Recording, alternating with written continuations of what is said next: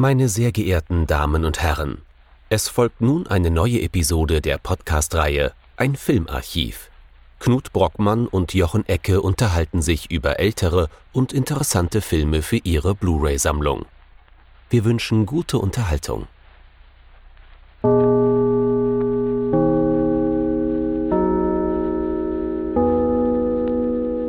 Hallo Knut. Hallo Jochen und hallo liebe Zuhörerinnen und Zuhörer zu einer neuen Folge von unserem Filmarchiv. Ja, heute haben wir sehr lange über den Film geredet, bevor wir die Aufnahme gestartet haben, denn das Ganze, was wir uns betrachtet haben, ist durchaus komplex erst einmal zu erfassen. Was bedeutet, wir haben einen Film von dem großen Regisseur Robert Altman besprochen und warum das so komplex ist, ist heute wahrscheinlich auch Thema unseres ganzen ja, Podcasts. Dementsprechend, äh, without further ado, wie man so schön sagt, was haben wir denn heute besprochen und fühlst du dich in der Lage, die Handlung des Films zusammenzufassen, Jochen? Ähm, bedingt, bedingt, aber ich bin wie immer sehr gut vorbereitet. Ähm, wie du es vorhin schon angesprochen hattest, ich habe diverse Flipboards erstellt und ähm, ich habe dann so eine Wand, wie, wie, wie wenn Leute immer so schizophren sind oder so paranoid in Hollywood-Filmen, so mit so Fäden und, und Stecknadeln und so. Ähm, also das wird hervorragend, da bin ich mir ganz sicher. Ähm, in der Zwischenzeit, es geht um Nashville von Robert Oldman aus dem Jahr 1975. Kurz, äh, kurz nach Watergate, kurz, kurz nach, ja, nicht, nicht ganz so kurz, aber nach den 60ern, ne? Spezifisch 68. Mhm. Also auch kurz nach irgendwie merken wir, dass hier da gar nicht mehr alles so in Ordnung ist mit diesem Amerika und unserem Selbstbild. Und ich behaupte, dass das in diesem Film auch ein Thema wird. Nashville aus dem Jahr 1975. Ein Film wahrscheinlich mit viel Musik, wird sich der damalige äh, Zuschauer gedacht oh, haben. Oh ja, ich möchte den Soundtrack kaufen. Woran liegt das denn, dass er das Gefühl hatte, dass er den Soundtrack kaufen muss? ähm, das liegt daran, äh, ja, es geht tatsächlich um Musik äh, und um Nashville ähm, was ja durchaus zusammengehört. Ne? Ähm, wir begleiten eine Vielzahl von Figuren, und zwar wirklich eine Vielzahl, ich meine damit so Pynchon-eske Vielzahl, äh, durch Nashville über fünf Tage hinweg. Äh, also eigentlich so ein relativ strenges, modernistisches Korsett, ne? ähm, klare Einheit von Raum, Zeit, Handlung, doch, durchaus, ne? Ähm, aber es ist halt nicht nur eine Handlung, sondern es sind, ähm, ich habe sie nicht gezählt, also das mit den Flipboards war gelogen. Ich lüge sehr viel. Ähm, aber es sind bestimmt 20, 25 Plots, wenn man's, wenn man sogar so Mini-Plots und Mikroplots mitzählen möchte, wahrscheinlich noch mehr. Ähm, ich kann so ein paar Beispiele geben. Ne? Ähm, wir haben den Plot rund um die Sängerin Barbara Jean, gespielt von Ronnie Blakely ähm, die in Nashville ankommt, um äh, da ein um eine Reihe von Konzerten zu geben. Ähm, die ist ein richtiger Superstar. Das ist der das Äquivalent im Film von Loretta Lynn. Wer sich ein bisschen mit Country-Musik auskennt, ne, dem dürfte das so halbwegs ein Begriff sein. Also definitiv der Superstar. Die ist dann so ein bisschen infirm äh, kollabiert ein wenig, verbringt relativ viel Zeit im Krankenhaus im Film, ähm, ist aber ansonsten halt da ebenso unterwegs. Äh, dann haben wir einen Plot äh, rund um äh, Lily Tomlin, äh, die, die große Lily Tomlin, die spielt hier, äh, wie heißt sie, Linnea, Linnea, äh, eine Hausfrau mit zwei äh, jungen Kindern, die beide taub sind, äh, die immer wieder Anrufe bekommt von einem Verehrer und wir wissen bis relativ weit gegen Ende des Films nicht, wer dieser Verehrer ist. Äh, und obwohl wir seinen Namen ja schon erfahren, aber wir wissen nicht, ob er man kann es nicht so hundertprozentig zuordnen, ob der jetzt zu einem zweiten Plot gehört. Ähm, und dann ist halt einfach die Frage, gibt sie dem nach? Begibt sich aufs Hotelzimmer und begeht Ehebruch. Ähm, und äh, dann haben wir einen Pl äh, Plot um eine Band namens Mary, Tom und wie heißt der dritte? Mir ist der Name entfallen. Äh, das sei mir aber verziehen, ausnahmsweise. Äh, bei dieser, bei dieser Vielzahl an Figuren. Das ist so ein bisschen Simon and Garfunkel. Ne? Plus Frau. Plus Frau, ganz genau. Ähm, äh, da geht es um das Zerbrechen der Band eigentlich, ne, was da erzählt wird. Ähm, dann haben wir, was könnte man denn noch so nennen? Was habe ich noch so auf meiner Liste? Wir haben eine, wir haben, wir haben eine Reporterin der BBC, grandios gespielt von Geraldine Chaplin, die so als Katalysatorfigur immer wieder zwischen diesen verschiedenen Sängern, Sängerinnen, Künstlern, Managern, Schauspielern hin und her flattert. Ähm, eine furchtbare Frau. Wir haben eine Frau namens Suleen Gay, äh, die meint, sie könne singen, kann es aber nicht. Ähm, die aber trotzdem ihr Glück versucht. Also die steht für den Dilettantismus in der ganzen Geschichte. Äh, wen findest du denn noch wichtig zu erwähnen? Haven Hamilton. Haven Hamilton, natürlich. ja der ist im Endeffekt ähm, so etwas wie der Grand Monsieur der ähm, wöchentlichen Show, die es auch wirklich in der Gegend dort gibt, die halt wirklich aus Nashville auch immer kommt. Das ist eine Radio- und später Fernsehshow ähm, und ist sowas wie der alternde Star, kann man sagen, der gerade, den wir kennenlernen, wie einen patriotischen Song für das bei Sentinel ein singt, mhm. kann man sagen. Also ähm, mit also Bicentennial also, ist gemeint die 200-Jahresfeier Feier der USA 1976. Ne? Ähm, genau. Als, als die Amerikaner überzeugt waren, 200 Jahre, das ist jetzt nur wirklich steinalt was eine Person im Film nicht ganz so sieht, und das ist natürlich die Reporterin der BBC. Aber er ist sozusagen einer der zentralen Figuren, weil er so eine der Figuren ist, um die sich das immer wieder drumherum aufbaut, was wir dort erfahren und was wir dort erleben. Und äh, zudem sozusagen die Handlung auch immer wieder hingezogen wird, weil er halt einfach ähm, als der Star. Ein Grand dort, Seigneur, der natürlich Connections zu allen hat. Ne? Und damit ist er natürlich, und das will er natürlich selbst nicht wahrhaben, er ist natürlich auch die politische, ein politisches Zentrum des Films. Und ähm, einer der wichtigsten Punkte für ihn ist, dass er ja gar nicht politisch sein will, sondern ja, er möchte ja von diesen ganzen ja, weil weil er ist ja Entertainer und möchte möglichst viele Leute erreichen. Und vielleicht gibt es auch den einen oder anderen Demokraten irgendwo an den Küsten, der dann doch seine Musik hören möge.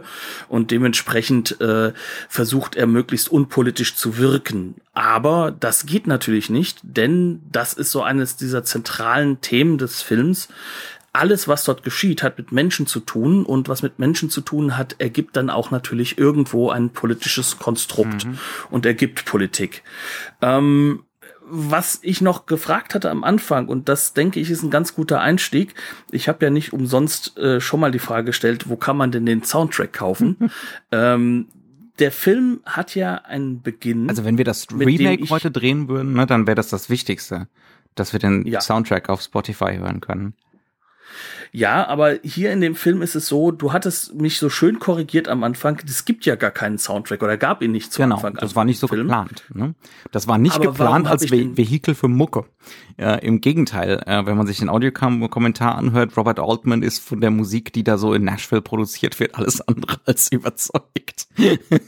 Was man aber merkt. Mhm. Ähm, Trotzdem ist das erste, woran man denken könnte, ein Soundtrack zu diesem Film. Und das liegt daran, wie der Film beginnt. Und ich glaube, das ist ganz zentral, um zu verstehen, wie dieses Konstrukt, dieses Moloch sich aufbaut, mit dem wir es hier zu tun haben. Denn du hast jetzt schon so schön gesagt, also ich glaube, äh, es gibt eine Literatur, schwankt die Menge der Hauptfiguren des Films zwischen erwähnten 20 und 26 Charakteren. Mhm. Das bei ja, guten 160 Minuten Laufzeit ist dann nicht viel Screentime für Hauptcharaktere, ehrlich gesagt, wenn es so viele sind. Und ähm, das, was dort geschieht, das würde man heute in so einer Serie wie äh, äh, Wire oder sowas dann vielleicht vermuten, wo das dann über sehr, sehr viele Folgen, sehr, sehr viele Bezüge hergestellt mhm. werden. Aber das passiert ja hier ganz, ganz schnell. Und der mhm. Film gibt uns am Anfang einen Hinweis, was wir mit diesem Film tun sollen. Und das ist eigentlich mhm. nichts anderes als das Intro des Films. Also als die, die Titles.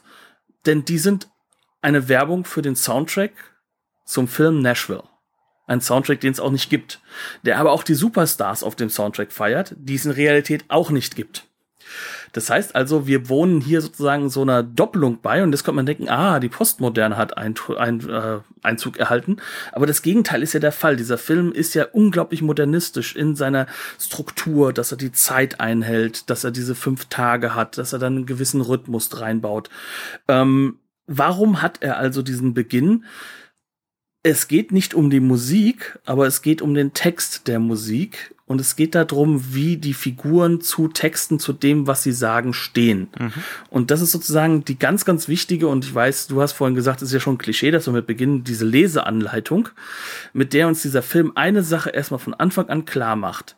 In diesem Film geht es darum, halt mal auseinander, was die Leute sagen und wie sie agieren. Und dann sagen sie sehr viel und agieren sehr viel. In einem ungeheuren Tempo äh, dass wir wahrscheinlich strukturell auch nachher nochmal auseinandernehmen müssen, wo ich aber erstmal drauf eingehen wollte, inhaltlich auch so gestaltet sind, dass wir sagen können, okay, das, was hier passiert in dieser Taktung, das ist ein Film, der erzählt mir etwas über die Kultur Amerikas, über etwas Zentrales in Amerika, was man übrigens auch außerhalb von Nashville kennt. Nashville steht für etwas, steht für eine spezielle Form der Musik, auch der Popkultur, denn es ist eine Form von Popkultur, auch wenn das natürlich äh, die Leute der von Rock'n'Roll nicht so wissen wollen. Ne? Es ist ähm, im Endeffekt, man könnte es, wenn man einen ganz, ganz brüchigen Vergleich setzen würde, dann könnte man sagen, das ist so ein bisschen ähm, eine lang, lang Jahrzehnte einhaltende Hitparade im ZDF, die nie wegging, äh, die dort produziert wird und die unglaublich viele Platten und Stars und Starlets drumherum produziert, die dann wiederum, wie so in Amerika üblich, auch so ein bisschen so ein ja, so, so, so, so ein Wrestling-artige Charaktere aufbauen. Inszenierung erfährt, ja. Ja, und ja. so eine Inszenierung erfährt, da, da kann die eine die andere nicht. Die dürfen nie miteinander Der auftreten. Der Schlagervergleich ist nicht so völlig daneben.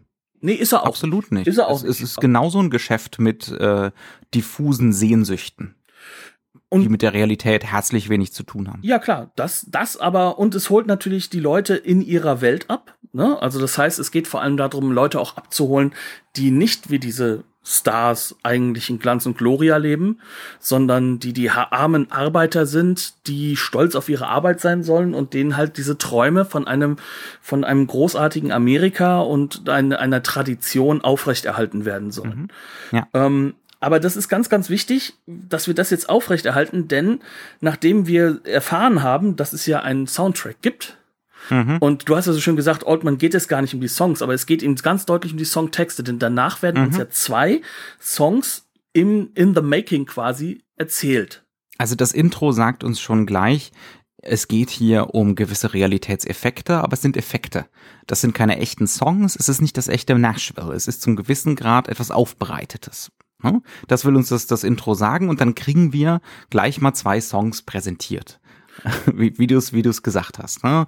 Wir sind also im Studio äh, mit zwei verschiedenen Gruppierungen. Da ist zum einen diese Haven, diese Haven Hamilton und der nimmt seinen Bicentennial Song auf und der ist äh, fürchterlich. Der ist inhaltlich grauenvoll, er ist mhm. äh, handwerklich wahrscheinlich sehr ordentlich, aber oh. ähm, ja gut, also es ist, hat so einen gewissen Sprechgesang und ähm, aus, aus moderner Sicht. Es ist Altherren-Rap. Es ist Altherren-Rap mit sehr viel, aus heutiger Sicht würde man sagen, auch Dog-Whistling. Ne? Also mhm. es geht darum, eine, ähm, eine Klitterung und Verkitschung von ähm, einer politisch reaktionären Geschichte zu gestalten. Und ja, das also so als seine Amerika eigene besteht nur, ist eine reine Erfolgsgeschichte. Ne? Und zwar immer nur die, äh, es geht ganz stark um militärische Erfolge, ne? um den Zweiten Weltkrieg beispielsweise. Äh, es wird alles rausgelassen, was in irgendeiner Form kontrovers oder problematisch gewesen wäre. Und die Schlussfolgerung ist immer, we must be doing something right if we've been around for 200 years. Und ähm, das Ganze wird vorgetragen mit einem stolzen Blick.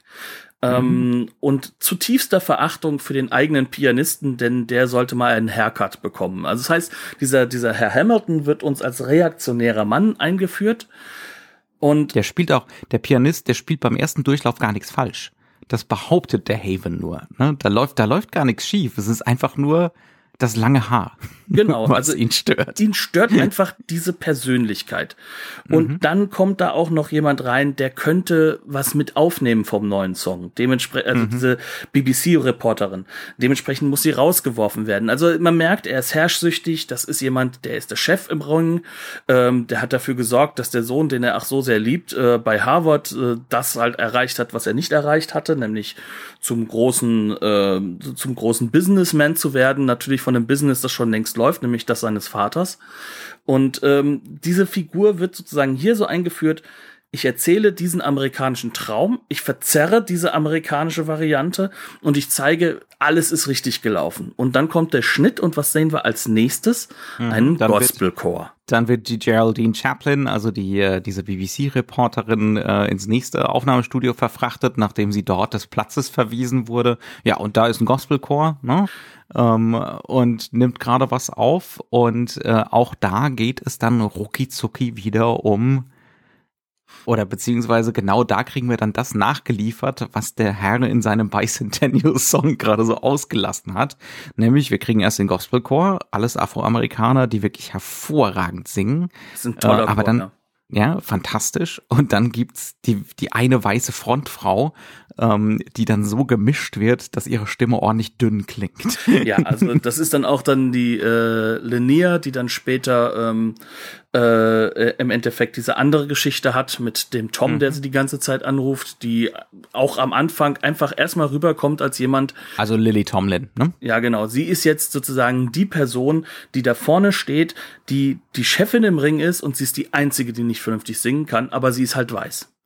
Und ähm, dann kommt, wird das Ganze noch getoppt, dass natürlich die Britin, gespielt von der Tochter von Charlie Chaplin, ne, die ja halt auch sozusagen beide Welten gut kennt dadurch, USA Übrigens wie fantastisch England. gespielt, wohl über weite Strecken improvisiert im Film. Wie fast alles in dem Film, da kommen wir, glaube ich, ja. später auch noch drauf. Mhm, und ja. sie steht dann da und äh, ist begeistert von diesem Chor. Die könnten ja auch alle schon wieder nackt sein, das erinnert sie an Afrika. Und es kommt halt die komplette kolonialistische Rassismus-Schiene raus. Und das Interessante ist, das ist gar nicht mal die amerikanische, sondern das mhm. ist eine zutiefst europäische. Und es ist so eine Verklitterung, so wie in den 20er Jahren halt der Primitivismus. Das ist, der edle Wilde wird hier aufgebaut. Mhm. Auf der anderen Seite hast du natürlich dann ähm, diesen, diesen Blick, wie diese schwarzen Herrschaften agieren dürfen. Also diese People of Color dürfen sozusagen zuarbeiten und sind nicht einen Schritt weg von dem, was sie in Tennessee viele, viele Jahrhunderte mhm. waren. Und daraus, daraus macht der Film immer wieder einen Punkt. Genau. Sie sind ähm, weiterhin, wir kriegen es jetzt, ja. Sie sind weiterhin eigentlich Sklaven.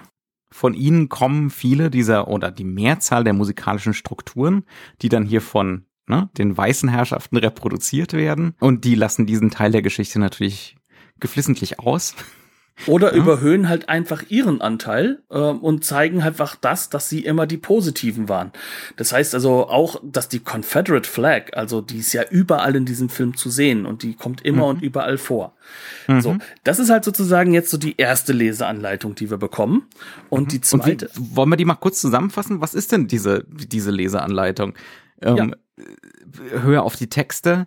Ähm, Mach Zum dir dein einen, Bild. das sind keine klassischen Country-Songs, sondern ähm, das ist für dich aufbereitet. Ne? Das mhm. ist eine Inhaltsebene, auf jeden Fall. Trenne ähm, zwischen dem, was gesagt und wie agiert wird. Trenne mhm. zwischen dem, was äh, die äh, zwischen diesen Trennern, die auch da sind, und mhm. sei dir immer dessen gewahr, dass alles, was in diesem Film nach außen hingetragen wird, vorkonstruiert ist von den ja, Leuten und damit Politik. Ist. Ja, ja. Mhm. Eben, Performance als Politik. Das ist das, was sozusagen hier am Anfang da ist. Und das gleich, gleichzeitig wird uns eine Doppelung noch präsentiert, nämlich mit äh, äh, der Frau Chaplin, mit der BBC-Reporterin. Denn alles, was hier gefilmt wird, ist im Gestus von einem quasi dokumentarischen gefilmt. Das mhm. heißt, wir arbeiten hier on location, wir arbeiten hier fast nur mit Licht, was vorhanden ist. Wenn Licht gesetzt wird, fast, vor allem draußen, ja, ja mhm. ähm, wenn hier Licht gesetzt wird, dann wird es so gesetzt, dass die klassischen Hollywood-Effekte und die, die, mhm. die gerade diese Kein, Effekte also, nicht funktionieren, die normalerweise uns die Figuren vor den Background setzen. Genau, also die so dieses, ähm, äh, dieses Rausschälen ne, der Figuren vor dem Hintergrund. Das sind natürlich so grundlegende Regeln sind eingehalten, wie ne, Gesichter müssen heller sein als der Hintergrund und solche Geschichten. Aber es gibt meistens kein Backlighting, es gibt nur sehr eingeschränkt, also das Licht von hinten kommt ne, mhm. ähm, und diese Kontur schafft. Es gibt gar ganz wenig, äh, es gibt ganz wenig Heiligenscheine auf dem Haar, die, die natürlich zum einen gut aussehen, aber zum anderen auch dazu da sind, das Gesicht ne, auch weiter vom Hintergrund und die Haare vom Hintergrund abzuheben. Also da suppt durchaus gerne mal was weg. Ähm, das Ganze sieht, das Ganze ist grisselig, das heißt, es ist mit weiß, weit aufgedrehter Blende gedreht. Ne, das merkst du dem auch an. Ähm, All also das, das hat diesen Figure-and-Ground-Effekt, der nicht mhm. mehr da ist. Das heißt also, ja. aus den Bildern werden Suchbilder. Ja, absolut. Ja. Zumal der Film auch ganz, ganz oft eben mit Totalen arbeitet ne, und mit Menschenansammlungen, ähm, mit, mit irrsinnig vielen Personen im Frame. Und das sind sozusagen dass das dir auch nochmal auf der, auf der Textebene gespiegelt wird, dass da diese Reporterin ist und dass sie, diese Reporterin, sofort auch Einordnung aufgrund ihrer eigenen Vorurteile macht, schon an dieser ersten mhm. Stelle. Auch das ist eine Leseanleitung. Das ist jetzt ein Realismus-Effekt, aber mhm. auch das ist eine Interpretation. Ja, ja. Und auf da bist du mit der Nase drauf gestoßen, ne, genau. ne, dass du gerade interpretierst. Ähm, und äh, dann arbeitet der Film die ganze Zeit mit Strukturen, äh, wo du immer wieder auf dich zurückgeworfen wirst, wo du dir vor allem konstant ja, also wo dir vor allem konstant bewusst gemacht wirst, wie überfordert du bist ne, wie das alles zu viel ist, also wie diese, äh, wie diese Komplexität und diese Kompliziertheit, diese Irrsinnsmenge an Figuren über dich hereinbricht, ähm, so dass du gar nicht anders kannst, als über dich als Zusehenden zu reflektieren ne? Ja. Ähm, und über dein über dein Zuschauen, vielleicht mehr als über den Plot nachzudenken oder beim Plot mitzufiebern. Natürlich sind das dann 20, 25 Plots, die hier laufen und viele davon sind auch einigermaßen ähm, ja, haben, haben zu gewissen Grad zumindest konventionelle Elemente, aber ähm, die, das tritt in den Hintergrund. Ne? Ähm, sollen wir an dieser Stelle schon die Geschichte mit Netzwerk und so hm. auspacken. Ich glaube, das ist ganz, ganz wichtig, weil das ist nämlich Teil der Inhaltsebene noch. Ne? Also mhm. lass mich noch eine letzte Sache einführen, die auch noch zu dieser Leseanleitung gehört. Ja. Ähm, und das ist, dass hier gerade eine Präsidentschaftswahl wohl stattfinden soll mhm. und dass ein dritter Kandidat von der, der sozusagen von der Replacement Party, auch übrigens ein ganz großartiger Titel kommt, hm. ähm, und sozusagen gegen die da oben wettert und dafür wirbt, dass er mal so richtig aufräumen will und mal wieder die normalen und einfachen Menschen an die Macht bringt.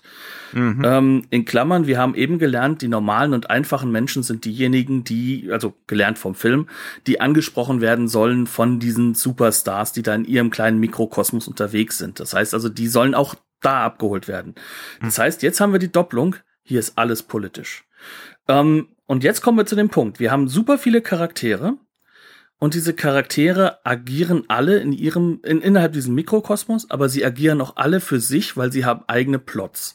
Das heißt, diese eigenen Plots sind ja schon mal dafür konstruiert worden, dass sie ihre eigenen Agenten haben. Ne? Mhm. Deutsch, sie sind, um es mal genau zu sagen, alle egozentrisch. Und um das Ganze zu zu darzustellen, wählt der Film natürlich eine ganz spezielle Art und Weise, das Ganze zu erzählen. Und das ist das, was du jetzt eben gerade so ein bisschen angeteasert hast mhm. ähm, und wo ich auch dich wieder sozusagen ein bisschen in den Fokus bringen möchte. Denn das ist das, das Konzept was schon ein paar Mal. Ne? Genau. Nur hier wird's dann so offensichtlich. Also das ist jetzt wirklich tatsächlich einer von den Filmen, ähm, wo die auf der auf der die Theorie grundsätzlich fußt, die wir schon öfter mal angef äh, angeführt haben hier. Äh, und zwar die Idee von Netzwerkerzählungen. Ne? Also Filme, die nicht äh, einen einzelnen Protagonisten, eine Protagonistin haben, ähm, die auch nicht eine Gruppe von Protagonistinnen haben, ähm, also was weiß ich, fünf, sechs oder so, sondern 25, 26. Und alle von diesen Figuren haben einen separaten Plot der so vor sich hinläuft. Und was die Erzählung macht, ist, sie zeigt uns Verbindungen, sie kappt Verbindungen zwischen den Figuren im wieder äh, oder sie zögert hinaus, uns zu zeigen, wie die Figuren überhaupt miteinander zu tun haben.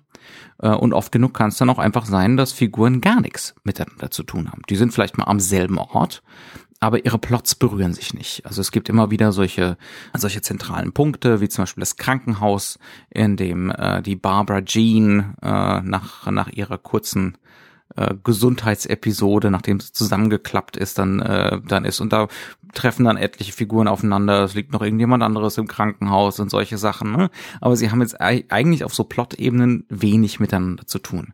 Ähm, und dadurch, dass es so diese Vielzahl von Plots gibt, ähm, tritt die eigentliche Handlung in den Hintergrund und es treten thematische oder interpretatorische Fragen in den Vordergrund. Ne? Also es geht dann viel eher darum, äh, sollen wir diese einzelnen Plots thematisch miteinander vergleichen? Haben die abstrakte Gemeinsamkeiten?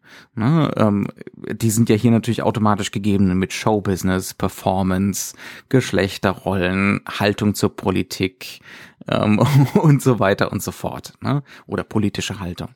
Auch vor allem politische ähm, Haltung zur eigenen Historie. Das, auch ja. dann, das, das ist nämlich auch etwas, was natürlich damit reinkommt ganz, ganz stark. Deswegen auch diese, dieses extreme Konzentrieren auf das Bicentennial, was ja wirklich in der Realität noch ein Jahr entfernt war, als der Film in die Kinos kam. Ne?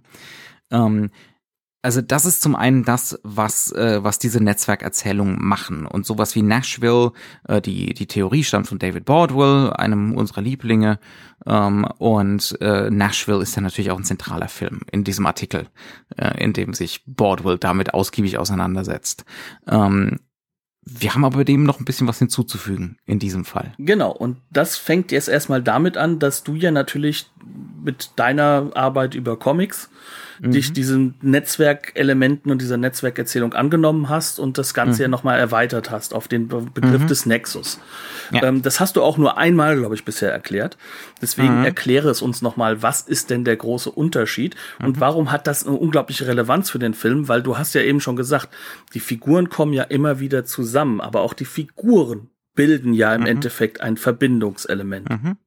Also mit, mit Nexus meine ich sozusagen so eine abgeschwächte Version von der Netzwerkerzählung, weil in der, in der äh, reinen Netzwerkerzählung geht es wirklich darum, es gibt keinen gemeinsamen Plot.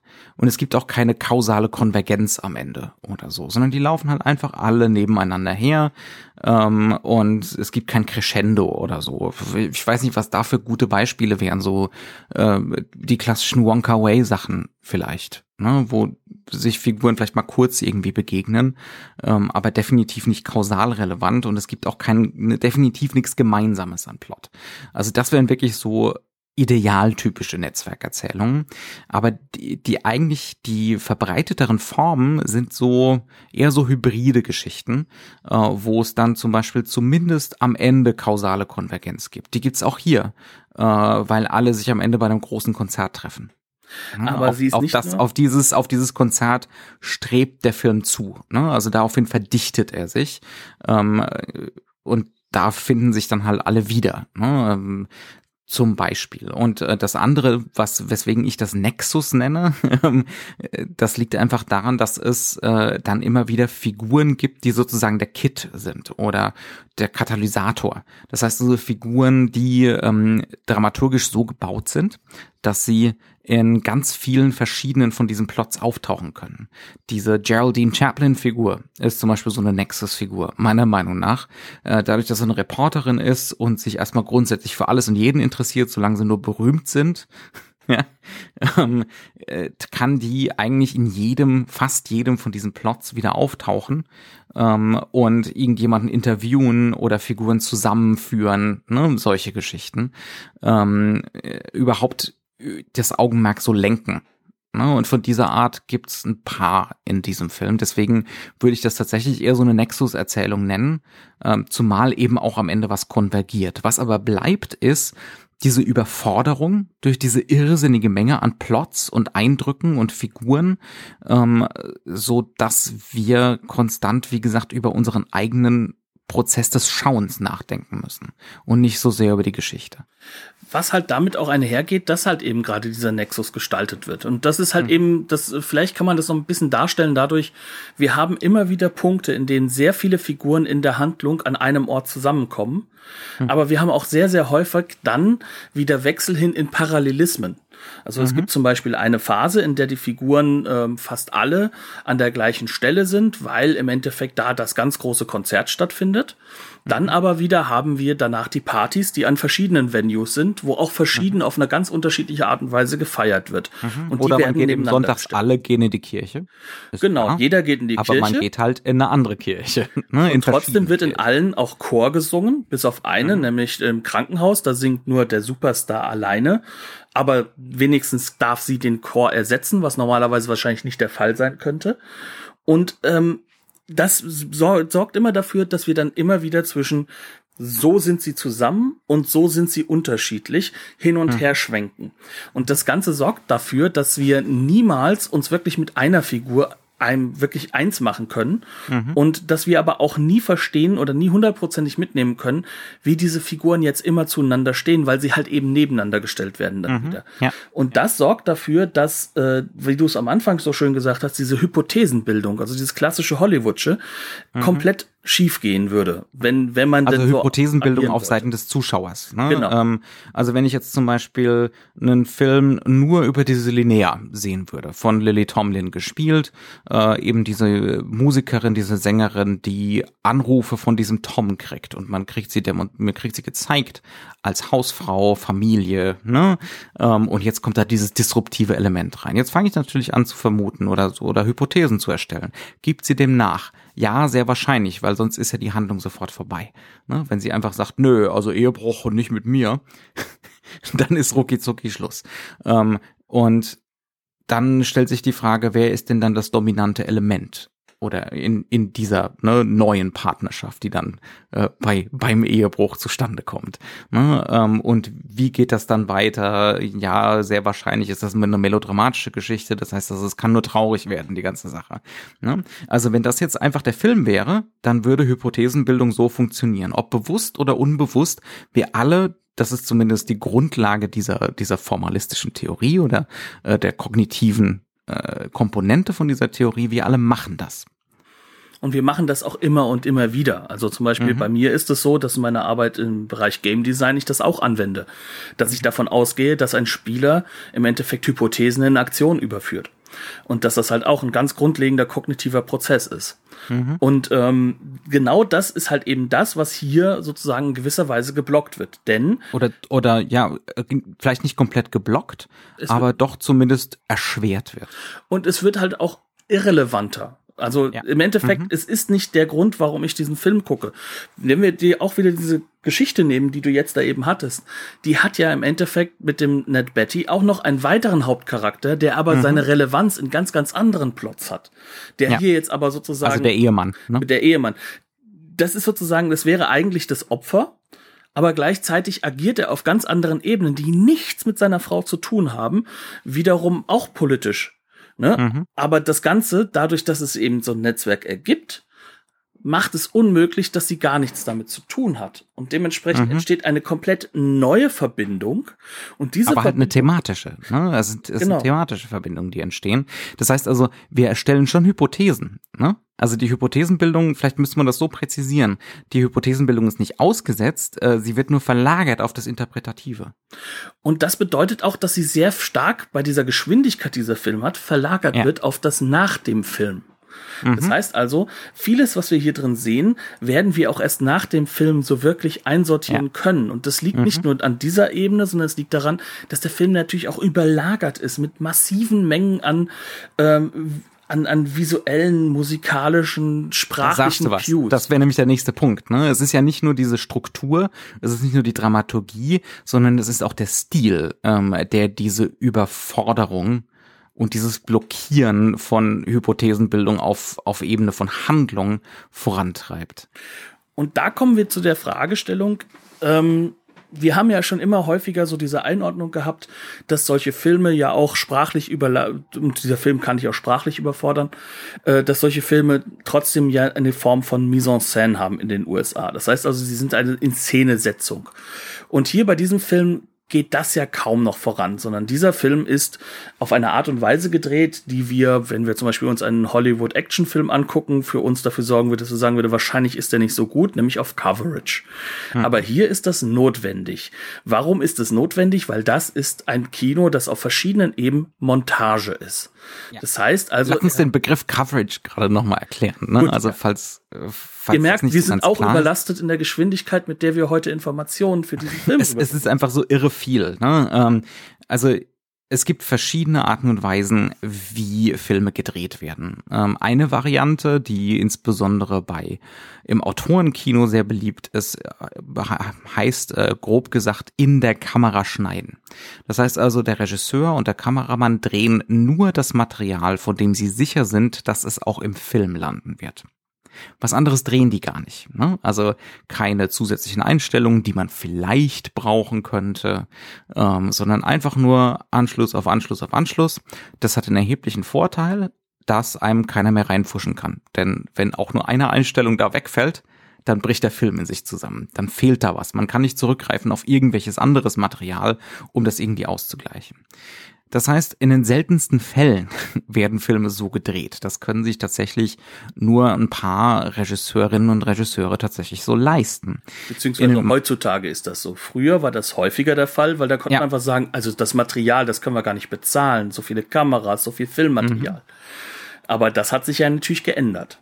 Aber, aber auch im klassischen Hollywood schon zum Beispiel wurde auf Coverage gedreht. Das heißt also, hat das Studio ein bestimmtes Maß an Filmmaterial eingefordert. Sogar vertraglich. Und ja, bezahlt also, entsprechend. Und bezahlt entsprechend. Das heißt also, damit man Schnittvarianten hat. Das heißt also, man dreht mehr, als man zwangsläufig braucht, um eine Szene zusammenzuschneiden. Ähm, man heutzutage wird das gerne dann auch mal mit mehreren Kameras gemacht. Äh, bei Herrschaften wie Michael Bay läuft das dann auf völligen Irrsinn mit fünf, sechs, sieben, acht Kameras raus, die gleichzeitig laufen. Ne? Ähm, und dann guckt man eben aus dieser irrsinnigen Menge an Material, was da verballert wird, gerade im digitalen Bereich, ist das ja alles kein Problem mehr. Ne? Festplatten sind billiger als als, äh, als 35 Millimeter Filmmaterial. Ähm, und dann hat man eben im Schnitt Optionen. Eine, eine wahnsinnige Vielzahl an Optionen. Jetzt, jetzt je nachdem, zu welchem Maß man auf Coverage dreht. Genau. Und Herr Altman dreht auf Coverage meistens. Und zwar wie Bolle was natürlich sehr verschiedene Gründe hat. Und da können wir jetzt mal drauf eingehen, was möchte er denn erreichen? Er möchte, dass wir diese Gleichzeitigkeit und dieses, dass diese Mengen an Geschichten stattfinden, dass wir das immer konstant bei uns haben. Hm. Was auch bedeutet, dass wir da auch einen Realismuseffekt draus haben. Denn Dinge hm. geschehen nicht konstruiert hintereinander, ja. wie das uns ein Hollywood-Film sonst aufbaut. Also diese Kausalketten sind ja eigentlich nicht so wirklich da, sondern das sind ja mhm. narrative ähm, Konstrukte. Ja? ja. Und also die Behauptung, die der Film aufstellt, ist ja eigentlich, äh, die Realität ist nicht und dann und dann und dann, sondern jetzt, jetzt, jetzt, jetzt, jetzt, jetzt, jetzt. Und vor allem entsteht daraus dann auch etwas, dass wir danach eine Komposition haben. Und diese mhm. Komposition kann dann wiederum auch darstellen, dass es sich um Dinge äh, handelt, die gar nicht sozusagen voneinander Abhängigkeiten hatten, mhm. dass da Synergien entstehen, die gar nicht geplant waren. Dass also diese mhm. Kausalität als, als sozusagen als eine einfache Sortierform in unserem Gehirn, warum etwas wie ist, dass mhm. die zurücktritt hinter diesen hinter die Kontingenz. Genau, hinter diese, ja. dieses schreckliche Gefühl der Kontingenz, was ja für viele mhm. Menschen sehr, sehr schrecklich ist und was wir ja auch ja. in der aktuellen Chaos. Zeit bemerken. Gefühltes Chaos. Gefühltes ne? Chaos und keinerlei Kontrolle über das, was das Auskommen ist. Das heißt also, die meisten Szenen sehen folgendermaßen aus. Im Hintergrund spielt irgendeine Band. Oder jemand singt das ist erstmal der Soundtrack. Da wird auch immer wieder hingeschnitten, sei es zu einer totalen oder auch mal zu einer nahen oder einer Großaufnahme der, der Person, die gerade singt. So, das ist also die große Klammer, die im Hintergrund läuft. Und dann springen wir von Protagonist zu Protagonist. Meistens sind die im Publikum oder hinter den Kulissen, ähm, aber es sind immer fünf, sechs, sieben, acht. Ne? Also nicht nur äh, dieses klassische Verhältnis, so äh, auf der Bühne steht die Sängerin, hinter der Bühne steht der Manager und hat irgendein Problem. Nee, auf der Bühne die Sängerin, hinter der Bühne der Manager, im Publikum äh, Musiker 1, im Publikum äh, der Afroamerikaner, der sich drüber aufregt, dass der Afroamerikaner, der auf der Bühne steht, weiße Musik spielt, ähm, im Hintergrund äh, Person X, ähm, die äh, Musiker Z hinterher schmachtet mhm. und so weiter und so fort. Ne?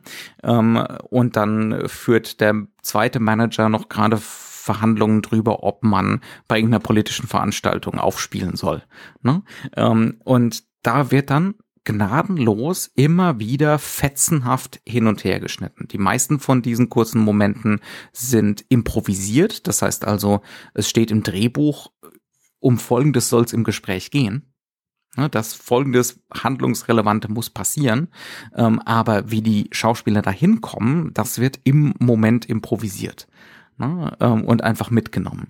Ähm, ja, und das wird dann halt gnadenlos, teilweise heftig schnell äh, in Fetzen, die auf einen so einstürmen, montiert von, von Robert Altman und seinem Team. Und das funktioniert nicht nur auf einer Ebene, sondern das macht er auf der Tonebene auch. Mhm. Um genau zu sein, wir haben super viele, auch extreme Totalen, wo die Figuren, die gerade sich unterhalten, kaum zu sehen sind. Und trotzdem hören wir diese Figuren und dann wird erst zu ihnen hingeschnitten zum Beispiel. Oder wir haben das so, dass die Gespräche sich überlappen, dass sozusagen das eine Gespräch im Hintergrund noch immer läuft, während wir schon zum nächsten geschnitten mhm. haben. Mhm. Und das Ganze hat auch etwas von, ich schalte hier jetzt die einen ein und die anderen aus. Und was wir dabei bemerken, ist, dass viele viele dieser Szenen auch gleichzeitig gedreht wurden, so dass man nicht davon reden kann, dass der Regisseur mit seinen zwei Darstellern dasteht und die Szene durchspricht, sondern die agieren alle gleichzeitig. Mhm. Der Regisseur hat so eher was von einem Dirigenten, wie ich es halt auch dacht, mhm. äh, gesagt hatte vorher. Das heißt also, er ist dann derjenige, der im Endeffekt dieses gesamte Konstrukt aus vielen, vielen Szenen, die ähm, gerade jetzt auch entstehen erst, dadurch, dass sie improvisiert werden, ähm, gleichzeitig laufen lässt. Und er sorgt dafür, dass diese Gleichzeitigkeit am Set auch teilweise existiert. Mhm. Ähm, und das bedeutet auch, und das ist ja das, was du auch gemeint hast, dass er auch schon wirklich eine Art von Pionier war, weil er im Endeffekt den Sound direkt beim Schauspieler abholt. Das heißt ja. also, dass der Schauspieler soundmäßig verkabelt wird. Etwas, was wir ja heute. Die Lavalier, Lavalier-Mikrofone. Genau. Und ja. mhm. die haben wir jetzt ja heutzutage sehr, sehr viel, halt auch gerade ja. durch das äh, Reality-TV. Das heißt also, der Mann erfindet hier 1975 übrigens schon äh, Realismus oder Realismus-Mechaniken, mhm. ähm, äh, die, die im Endeffekt dann später ganz schrecklich ausgenutzt werden durch äh, sehr, sehr miserable Fernsehformate.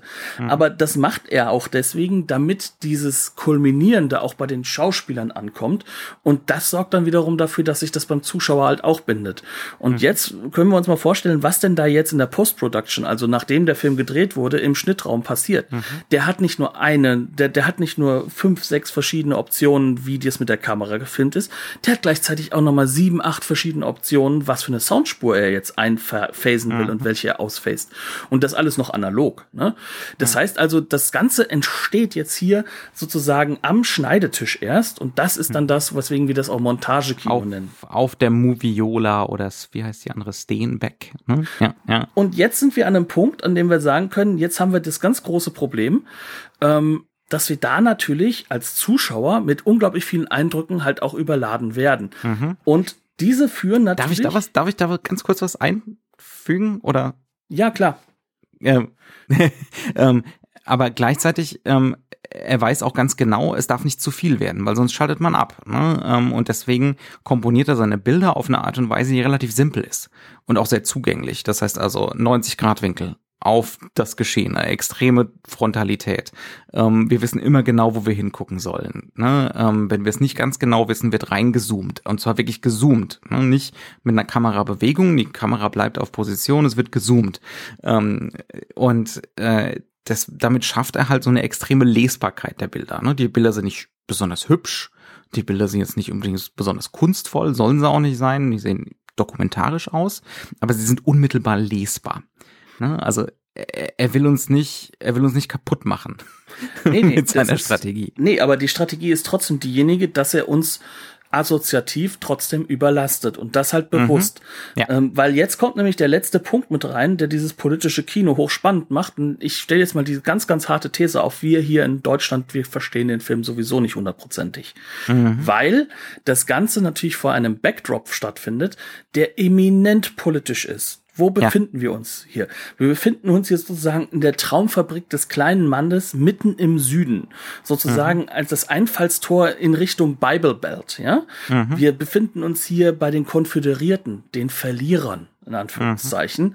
ähm, denjenigen, die eigentlich gerne noch weiterhin die Sklaverei aufrechterhalten hätten und die sich auch vor noch nicht mal so langer Zeit, vor nicht mal zehn Jahren, noch äh, so dagegen gestemmt haben, dass wir bürgerkriegsähnliche Zustände in den USA hatten. Ja, ja. Und hier in hier entstehen dann natürlich auch Bilder, die auch Assoziationsketten hervorrufen. Und mhm. das passiert eben auf der Tonspur, auf der Musikspur. Diese Songs sind ja durch die Bank weg entlarvend gemacht. Ja, das sind Songs, mhm. in denen plötzlich so dieser Traum von der, von der Kernfamilie darauf reduziert wird, dass der Papa doch nur zu Hause bleibt, weil die drei Kinder da sind.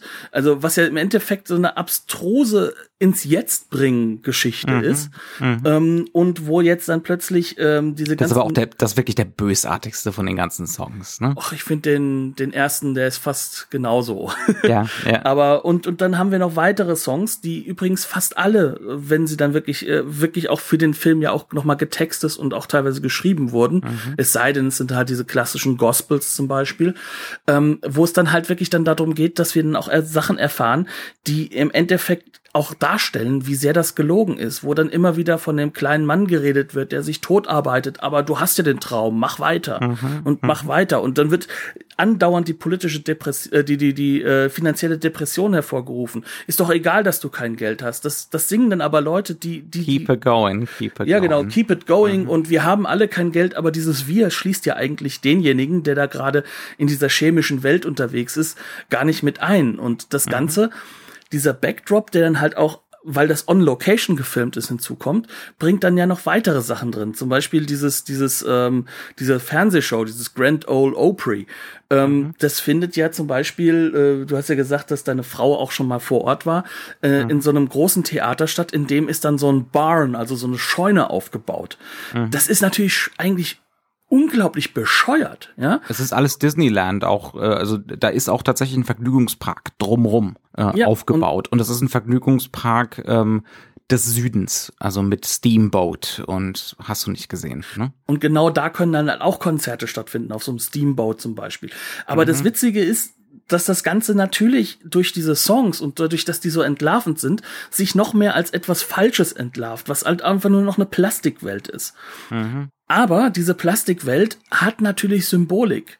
Ne? Das ist eine Symbolik des großen. Und die gewinnt auch eine menschliche Tiefe. Ne? Also es ist nicht nur so reine Konsumkritik oder ähm, ach ja, dieses Showbusiness oder so. Ne? Nee, sondern sie kriegt halt eine Symbolik, die, die durchaus auch sehr wichtig ist, weil ich habe ja gesagt, dass immer wieder dieser Präsidentschaftskandidat, also dass dieses Auto mit mhm. dessen aufgenommener Rede da läuft, die übrigens abstrus einfach nur äh, Tausende von Ich bin dagegen und die da oben sind schrecklich mhm. bringt. Aber gar alle, keine. Alle Rechtsanwälte aus dem Kongress raus. Genau, also hat aber gar keine Kohärenz. Also wen das so ein bisschen erinnert an einen Wahlkampf eines aktuellen amerikanischen Präsidenten, das ist schockierend nah. Mhm. Law and Order fehlt noch. Ja, genau. Das ist halt, also wie gesagt, also dieses, dieses Gefühlte ist dann immer dieses Gefühlige, ja, eigentlich müssen wir nur mal richtig Ordnung bringen und das aufs Früher zurücksetzen. Das findet sich hier überall wieder. Und dieses Früher wird immer als was positiv dargestellt. Es ist immer die mhm. Ordnung, die nicht mehr da ist. Wenn wir jetzt mal uns ein bisschen noch damit auseinandersetzen. Wir haben Nixon hinter uns gebracht. Wir haben die Ermordung eines amerikanischen Präsidenten nach Jahrhunderten wieder, ja. Das heißt also, ist es gerade äh, das Dallas-Attentat, das auch mehrfach rekurriert wird in dem Film. Wir haben, ähm, äh, wir haben die die ganze äh, Bewegung mit der äh, die die die Black Power Bewegung, die gerade am Laufen ist. Wir haben gerade da dieses äh, die Segregation ist in die, gerade in diesem Staat erst gerade abgeschafft, ja.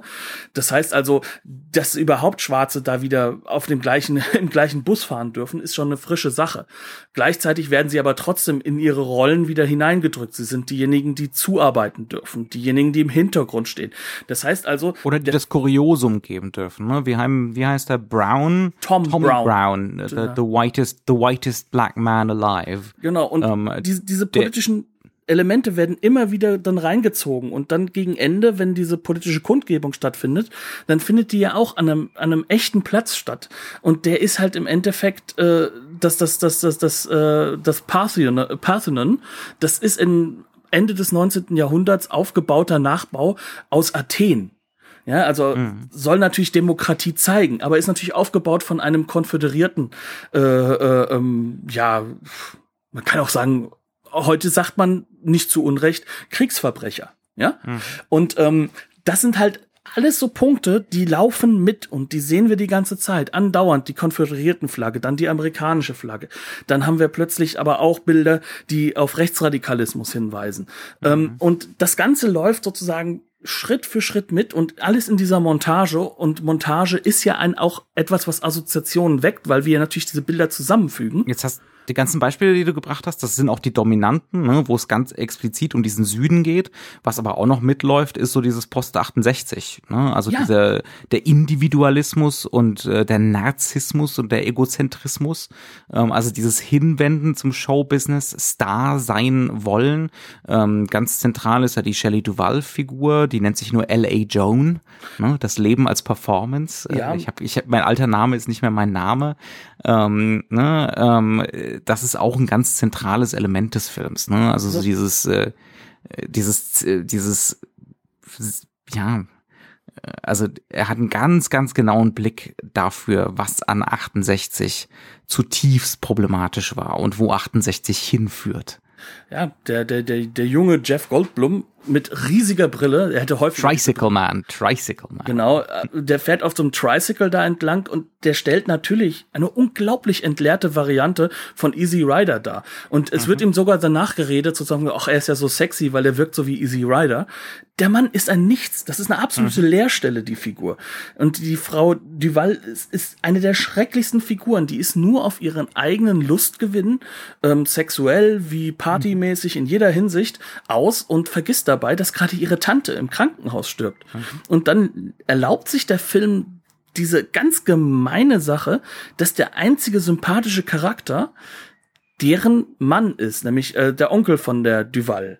Ähm, und der ist ganz, ganz einfacher, simpler, Kleinbürger, aber ne? klassischer ja. Kleinbürger. Also das, wogegen sich New Hollywood, das ja hier im Auslaufen ist, eigentlich aufgelehnt hat. Und mhm. jetzt wirkt, ist da ein Film, der alles, wirklich alles durch die Bank weg als entleert darstellt. Mhm. Gleichzeitig aber zeigt, guck mal, in dieser, dieser ganzen Symbolik, hier sind Menschen, die damit strugglen Mhm. Und dadurch, dass es halt so viele sind, werden sie wieder menschlicher. Ja. Und wie bringen die sich jetzt zusammen? Können die sich und, noch zusammenbringen? Was und auch ist das, Sat das satirische und überdrehte und überzogene, das wird gebrochen durch diesen Realismus, ne? also durch genau. diese Re Realitätseffekte. Ja. Und dann hast du da ein Finale, in dem es dann auch wirklich menschlich ganz, ganz schlimm wird. Und dann mhm. plötzlich der Reaktionärste, der, der alte Grand Monsieur, der Mr. Der Hamilton, Haven. Den, mhm. den, den, der die ganze Zeit der Unsympath vor dem Herrn war, der ist plötzlich gar nicht mehr der Schlimmste. Denn in der Szene davor haben ganz andere Charaktere, die wie arme Würste rüberkamen, eine Frau dazu gezwungen, dass sie sich, äh, dass sie so Striptease machen soll und dann darf sie da mal auftreten irgendwo, wo es groß ist. Ne? Das ist eine ganz, ganz üble Übergriffigkeit gegenüber dieser Frau mit ihren mhm. Träumen. Mhm. Und dann plötzlich kommt dieser Mann und du denkst dir, der, bei dem kulminiert das. Das ist, das ist diese, diese Mechane, äh, Maschinerie. Und das ist der einzige, der dann bei einer sehr tragischen Situation am Ende, wie menschlich handelt. Menschlich ja. handelt, ja. gegen sich selbst. Also, er ist selbst auch leichtes Opfer von der ganzen Situation. Der dann plötzlich genau den eigenen Egoismus aufgibt, ne? Im richtigen ja. Moment. Und Wir versuchen, Knut, kann es sein, dass wir gerade versuchen, um einen Spoiler rumzutanzen? Ja, das erste Mal. Dann machen wir das doch mal. Ja. Das fühlt sich seltsam an. Also im Kern läuft es darauf hinaus, dass wir da eine Situation plötzlich haben, in der es dann sehr, sehr menschlich wird, in der ja. es dann sehr, sehr jetzt wird und der dann halt aber auch kulminiert, dass alles, was du davor gesehen hast, in einen neuen Kontext gesetzt wird, so dass eben genau das passiert. Jetzt mhm. setzt die Hypothesenbildung so richtig an, nach dem ja. Film, in der Interpretation mhm. und ja. in der Überforderung. Und das ist sozusagen das, was dieses Werk halt auch besonders macht und was ihn halt auch wirklich leben lässt. Neben der Tatsache, und das ist so der letzte Punkt, den ich gerne einfach nur mal reinwerfen möchte, dass der Film aus der aktuellen Situation des jetzigen Amerikas wahnsinnig spannend ist zu gucken, weil wir hier jetzt gerade die gleichen äh, Unruhen. Die Muster sind dieselben, absolut. Und absolut. wir haben das ja. jetzt wieder und wie, und diese, diese Unsicherheit, die 1975 hier gezeigt wird, dass nämlich genau das, was du eben so schön erwähnt hattest, dass eben die Hippie-Gegenkultur nicht die Antwort war. Mhm. Absolut nicht, sondern dass die, dass die halt auch in was Schreckliches überführt. Ähm, diese Unsicherheiten, die dort angelegt sind, und die dort auch schon als kaum noch verhandelbar und unglaublich schwierig verhandelbar gelten. Und die es auch schwierig machen, irgendeine Figur zu mögen oder nicht zu mögen. Die sind mhm. jetzt genau wieder da. Und ähm, das Interessante ist, dass dieser dieser Dagegen-Politiker, der da dort durch die, dieser erfundene Präsidentschaftskandidat, ja. dass der natürlich sehr, sehr stark in der gleichen Politikform kulminiert, in der äh, Trump unterwegs ist in der Realität. Mhm. Ja was, was für mich auch wirklich am, wirklich sehr beeindruckend war, ähm, dieses, wie der Film, und das ist mit das subtilste, äh, einer der subtilsten äh, Aspekte, dieses, diese vollkommene Ablehnung von Abstraktion und Bewusstsein für das eigene Haltung, für, für das eigene Handeln der Figuren. Ja. Also die wollen nicht über sich selbst nachdenken, ähm, die wollen nicht über ihre eigene Verortung in dieser Gesellschaft nachdenken. Ihre Ideologie.